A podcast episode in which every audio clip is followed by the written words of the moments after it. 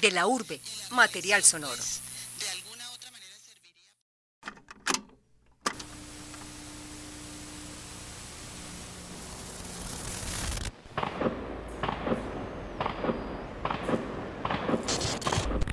Venimos a hacer unas órdenes de captura emitidas por la Fiscalía General de la Nación.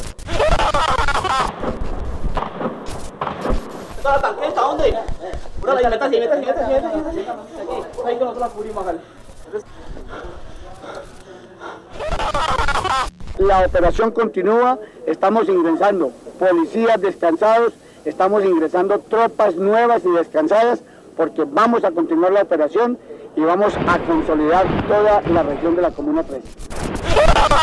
Lamento lo que ha ocurrido eh, en el sentido de que se han presentado muchos heridos entre los civiles e igualmente, de acuerdo con lo que hemos conocido, también ha muerto un civil. Por eso mm, estas operaciones tienen que ser objeto de estricta vigilancia.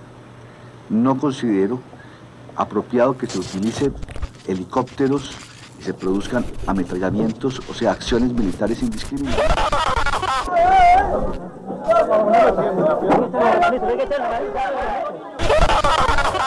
Criminales. Esta impunidad genera mal ejemplo, estimula nuevos criminales, indica que ser pillo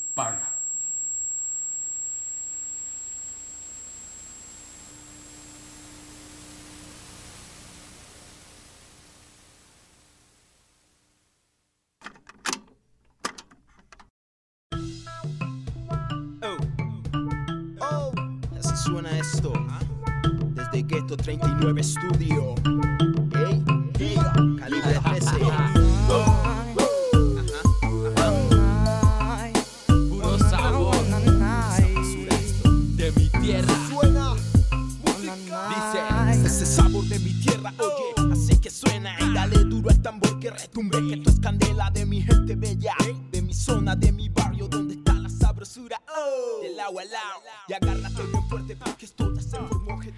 Comuna 13 tiene forma de palmas y se decide mirarla desde arriba, con casas construidas una sobre la otra que antes llegaron en forma de invasión pero que ahora son reconocidas por la oficialidad.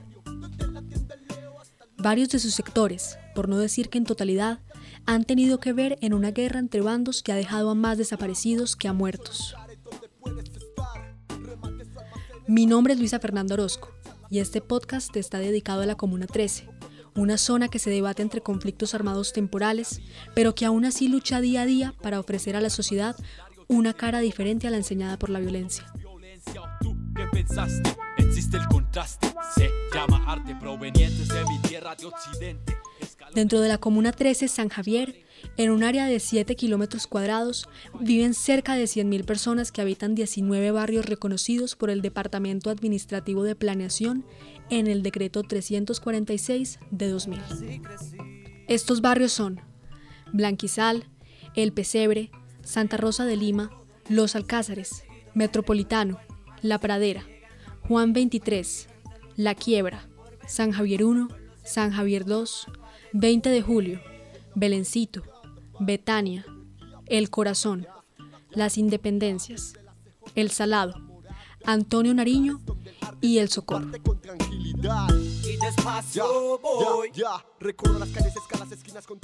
De acuerdo con lo anterior, aunque existen 19 barrios legales, son 32 sectores los que en su totalidad comprenden la comuna.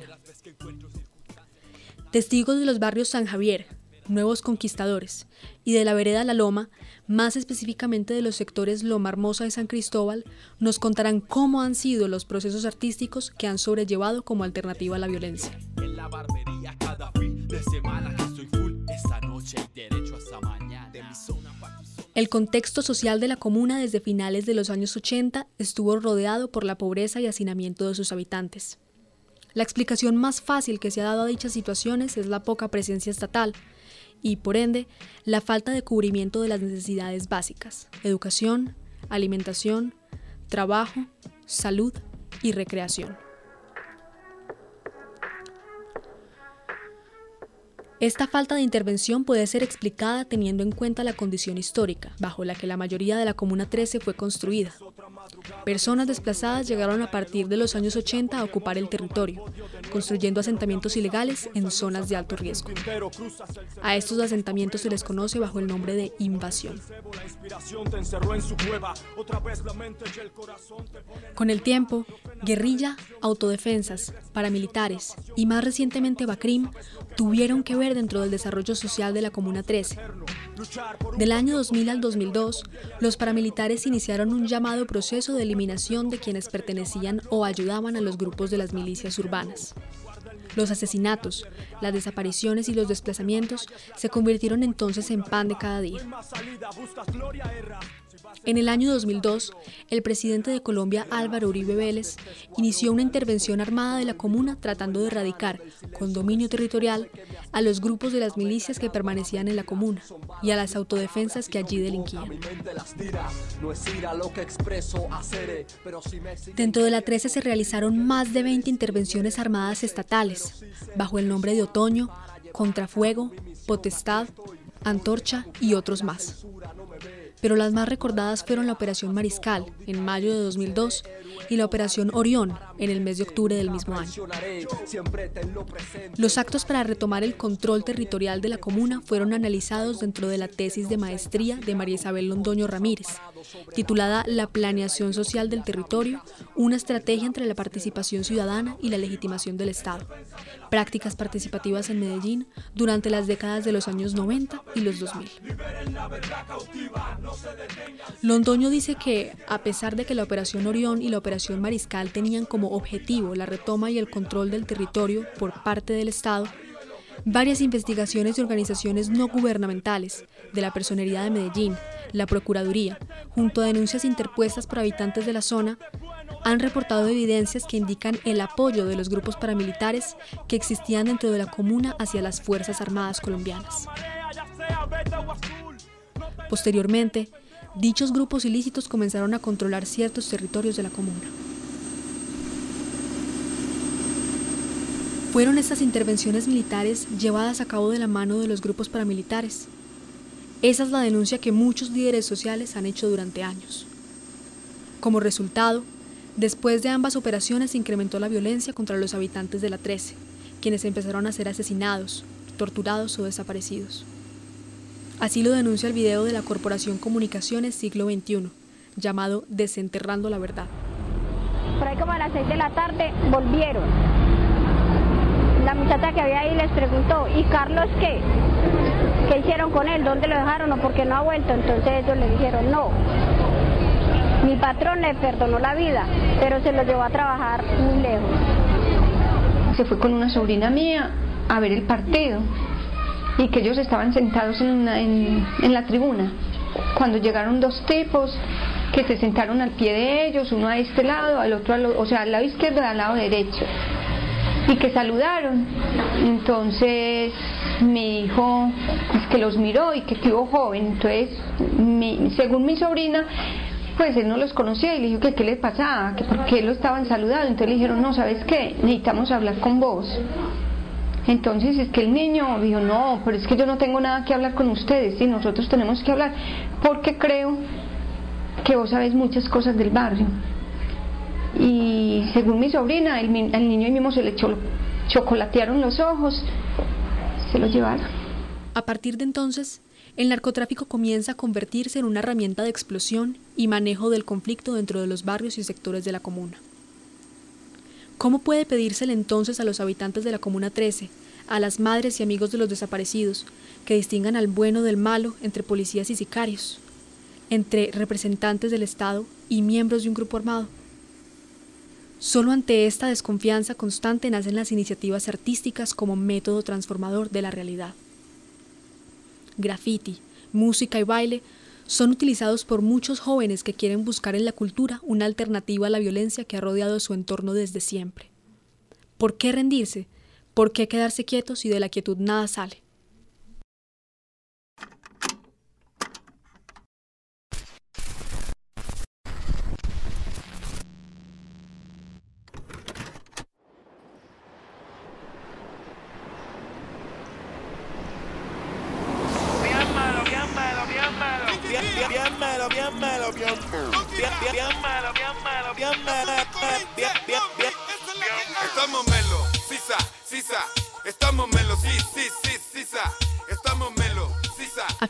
Años 70 se dio la construcción de los barrios Las Independencias 1, 2 y 3, El Salado y Nuevos Conquistadores. Estos eran invasiones que surgieron a partir del loteo de fincas, a las que llegaron campesinos y habitantes de otras zonas de la ciudad buscando dónde reasentarse por la situación de violencia que se vivía, especialmente en la zona nororiental de Medellín. Zombatá, corporación artística que a través de la música y el baile fomentan los jóvenes la expresión cultural, nació en el barrio Nuevos Conquistadores. Bombi es su más reciente artista destacado y su canción Bien Melo tiene más de un millón de reproducciones en YouTube. Bombi es ahora el ejemplo de muchos jóvenes que desean encontrar en la música un sustento económico.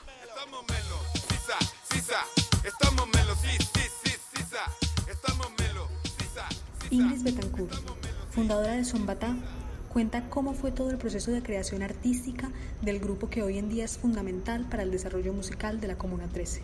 Nosotros, como ustedes ya saben, nosotros somos un grupo juvenil, ¿cierto? Que se dio entre 1999 al 2002. En ese tiempo estaba todo lo del conflicto social pues acá en la comuna, nosotros surgimos a raíz de eso, como encontrar respuesta a lo que estaba sucediendo, que no queríamos ser parte de, de eso. Y nosotros siempre hemos vivido en Nuevos Conquistadores, parte alta. De allá fue donde surgió todo. Empezamos con Chirimía, se creó en ese entonces un grupo de Chirimía que se llamaba La Influencia. Eh, también iniciamos con danza, también como en ese raseo de qué clase de música, qué clase de danza. Empezamos con danza folclórica, después muy ancestral y ahora es muy urbana. Yo me acuerdo que nosotros nos reuníamos en nuestras casas de noche y nos decían, ustedes están perdiendo el tiempo, ustedes aquí hacer, nos quedamos a la una, soñando, escribiendo qué queríamos, no imaginamos una escena, no imaginamos una otra cosa y así sucesivamente. Y eh, a ver, pues verlo hecho realidad para mí es pues, lo más valioso que y pues ahí es que uno dice que vale soñar, que sí, que uno sí puede, eras que realmente eran muchos. Yo en ese tiempo tenía 12 años. Estamos melo, sí, sí, sí, sí, blip, blip. Bien, bien, bien, bien, bien melo. Donde bailamos el sabor se siente entero. Los negros que hacemos que te sueltes el pelo. La raza que pone a bailar el mundo. Eso no fue fácil. Eso fue esto realmente no fue fácil porque hemos estado marcados por muchas situaciones de líderes, de compañeros pues que, que lamentablemente ya no están, ¿cierto? Un ejemplo es eso. Eh, la lucha ha sido difícil, el reconocimiento, que la comunidad no nos vea como negros, porque yo ya siento que en nuestro barrio ya la gente no nos cataloga como los negritos, como nos catalogaban al principio, sino como unos jóvenes que, han logrado transformar su vida, que tienen incidencia en la ciudad. Eh, realmente ha sido difícil, no fue fácil llegar a, hasta, sido a pie de lucha, de, de sueños, construcción colectiva. Estamos melo, aquí yo me le revelo. No quiero que nadie me venga con Hubo un proyecto que se llamó Encuentro Intercultural Afro. Eh, en ese encuentro lo que hacemos es mostrar ciertas características de nosotros como la gastronomía, los peinados. Hicimos un viaje a, a Guapi. Tenemos también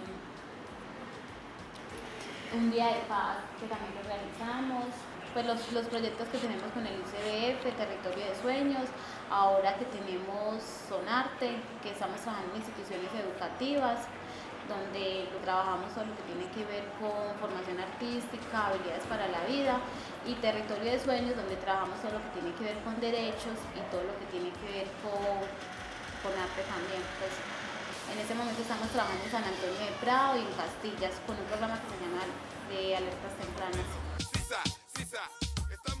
Por más que, que nos quieran amedrentar o eso, no, nosotros seguimos en pie de lucha. Nunca hemos desistido de esta idea de seguir adelante. Estamos melos, sí, sí, sí, sí, de Corrinches. Esta es la nación del Corrinche, algo llamado Estamos melos con DJ White Donkey Rap, Chiqui Record en la casa. Desde ella Records, para todo se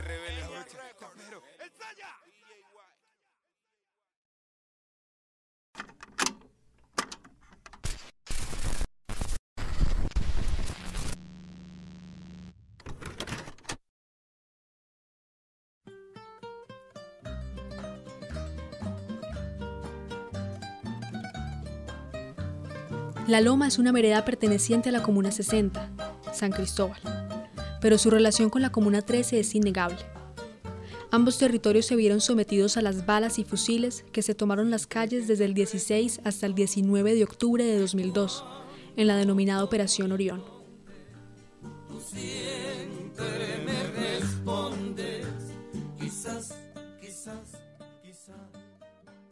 Eh, bueno, mi nombre es David Bermúdez, eh, soy del grupo de hip Reyes, hago la parte musical, soy MC, rap.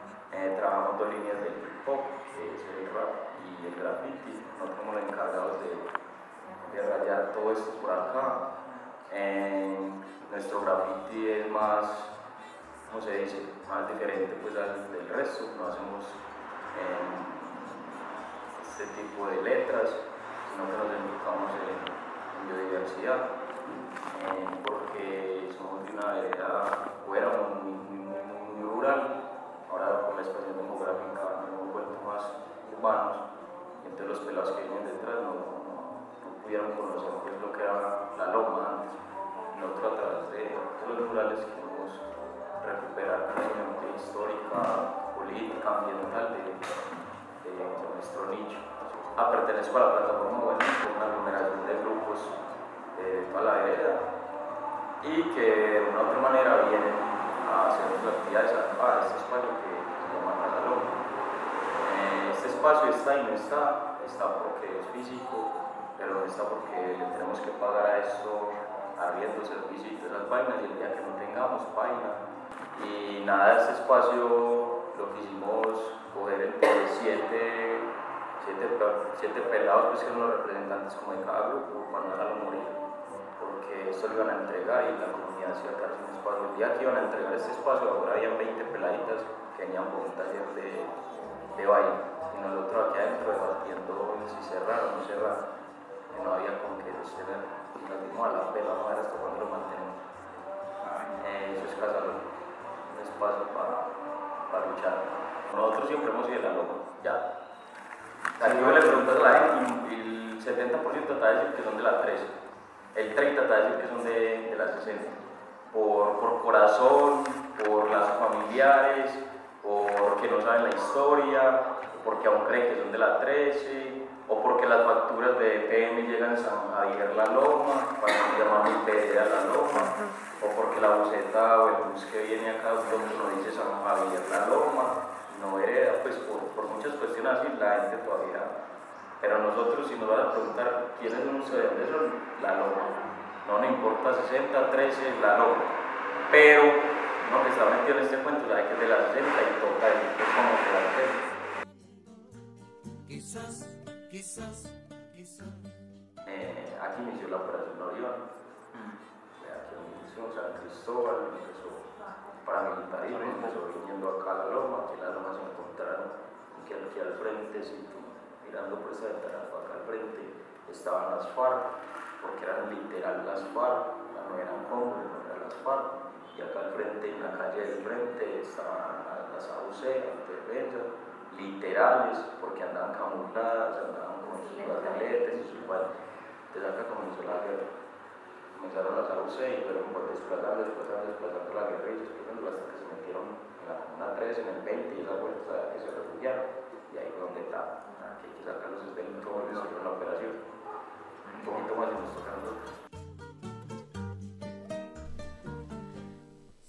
En 2011 y 2013 se presentó una serie de desplazamientos forzosos de más de 100 familias a raíz de enfrentamientos entre combos delincuenciales.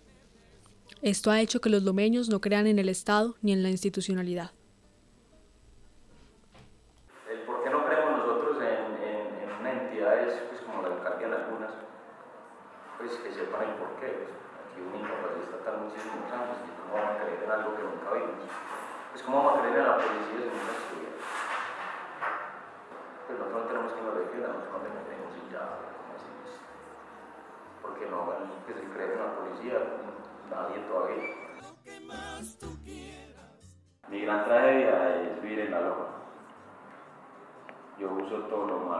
Lo bueno. ¿Por qué digo eso? Porque la loma es muy tradicionalista. netamente cultural, pero de una sola cultura. Eh, aquí el 80% de la población es católica. Entonces, la religiosidad y la cultura del porro, porros, cumbias, gaitas y máximo salsa. Todo lo que esté fuera de esa cultura no es lomeño y es del diablo. Por ser lomeño es que es mi tragedia, porque yo nunca quise ser nada de eso. Sabemos que si no estamos nosotros, difícilmente va a llegar alguien más a hacerlo por nosotros y queremos eso.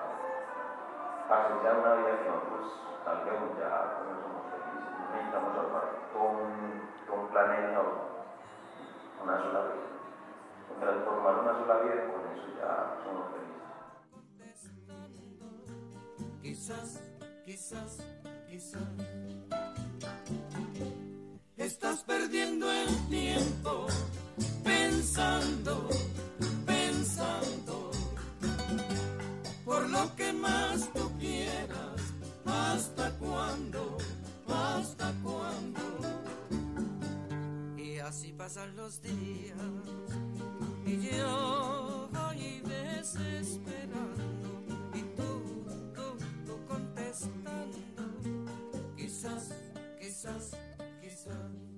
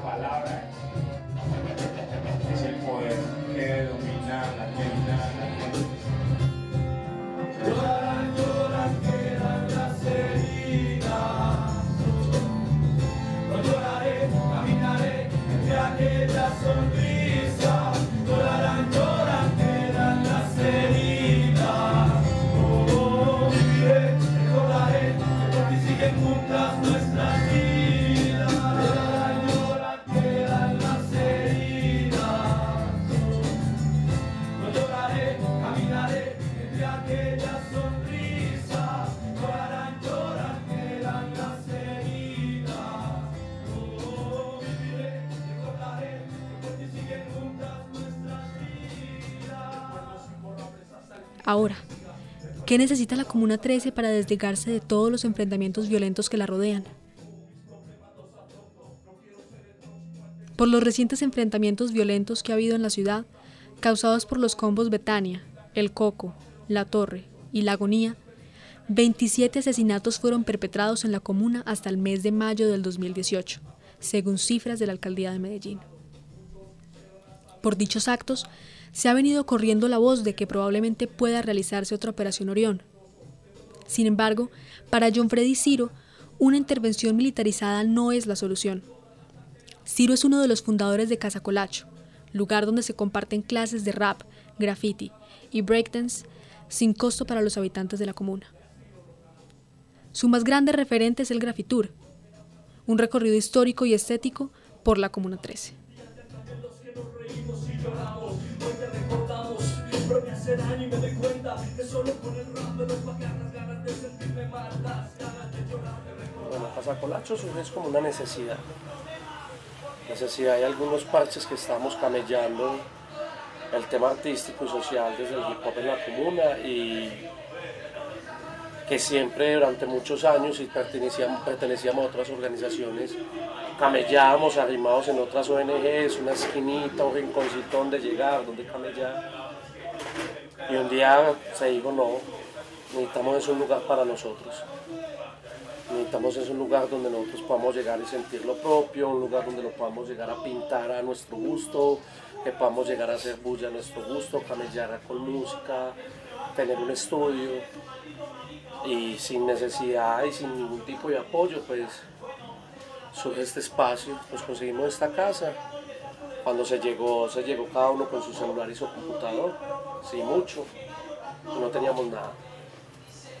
La casa era enorme, ya hoy no tenemos espacio. Aquí no, cuando llegamos, estamos los 14 que somos los de la casa, ya no cabemos. Y tiene su, y recibe su nombre a de un amigo de nosotros, Héctor Pacheco Colacho, líder social y artista de la comuna, asesinado en el año 2009. Y la mejor forma de hacer un homenaje es continuar los legados, continuar las luchas. Por eso la casa se llama Casa de Hip Hop Colacho, hip hop como estilo de vida. Aquí tenemos diferentes procesos, proceso de escuela donde damos clases de DJ, graffiti, rap, breakdance, fotografía completamente gratis a la gente de la comuna. Eh, tenemos nuestro estudio de producción musical que es completamente social, no tiene ningún costo para los chicos, las chicas que quieran venir aquí a grabar sus canciones, es completamente social. Somos un parche completamente independiente, no tenemos apoyo económico de nadie. Nuestros ingresos en la tienda lo quieren aquí adelante. Gorras, camisetas, cuadernos, cosas así que nos ayudan a sostener todo lo que somos el parche. Y una de nuestras principales fuentes es el grafitú, que es un recorrido histórico, estético, político por la Comuna 13 a través del grafiti, donde narramos esos diferentes periodos de violencia de la comuna, pero cómo el arte se convierte en esa forma de construir y de resistir a esas dinámicas de violencia acá en el territorio. Para muchos la Orión fue hace 15 años, este año cumple 16, pero para nosotros la Orión sigue presente y que lo seguirá estando hasta que aparezca hasta la última persona o hasta el último cuerpo. Siempre hemos sentido miedo, hemos sentido temores, pero acá seguimos. El, la principal herramienta de control es el miedo. Y nosotros llevamos muchos años, incluso desde el inicio, diciéndole a la gente cuál miedo, alzando la voz, pintando, alzando la voz de los muros. Porque es que nos enseñaron a callar, porque las paredes tienen oídos. Pero el arte del hip hop, a través del graffiti, nos ha dicho las paredes también hablan. Para solucionar y generar paz, o para que la gente por lo menos sienta tranquilidad, y cuando hay tranquilidad se siente paz. Cuando la gente tiene salud, educación, trabajo, vivienda y alimento garantizado. Suplir esas cinco necesidades es suplir cinco causas que van a generar consecuencias. Y la militarización no puede ser solamente llegar vos y traer mil hombres de más. Cuando el chico del barrio, el niño, está creciendo, con que la solución son las armas. Porque es que el pelado de aquí en la esquina está matando con el otro con un arma. Entonces para solucionar eso llegó otro actor armado desde el Estado a calmarlos también a punta de armas. Mientras sigamos apostándole a la guerra para calmar la guerra, esa solución no va a. La guerra no calma la guerra.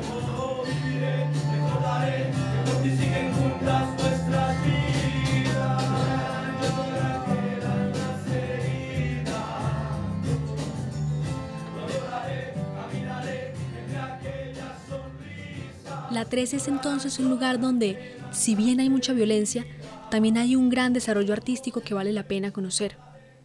Por algo dicen que donde más marcada esté una corriente, pensamiento o circunstancia, más fuerte será su resistencia y más necesarias serán sus alternativas. Llegará el día en que a la Comuna 13 deje de mirársele como a una totalidad y pase a ser lo que en verdad es, un lugar diverso, donde suena rap en una esquina, pero suenan porros y cumbias en la otra.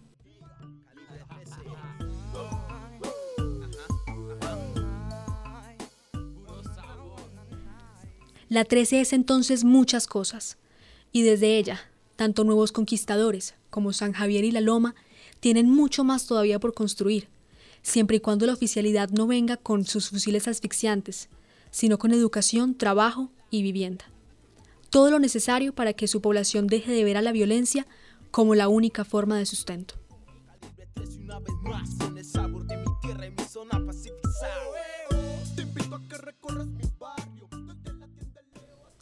Este podcast fue realizado por Luisa Fernanda Orozco con la coordinación de David Berrío.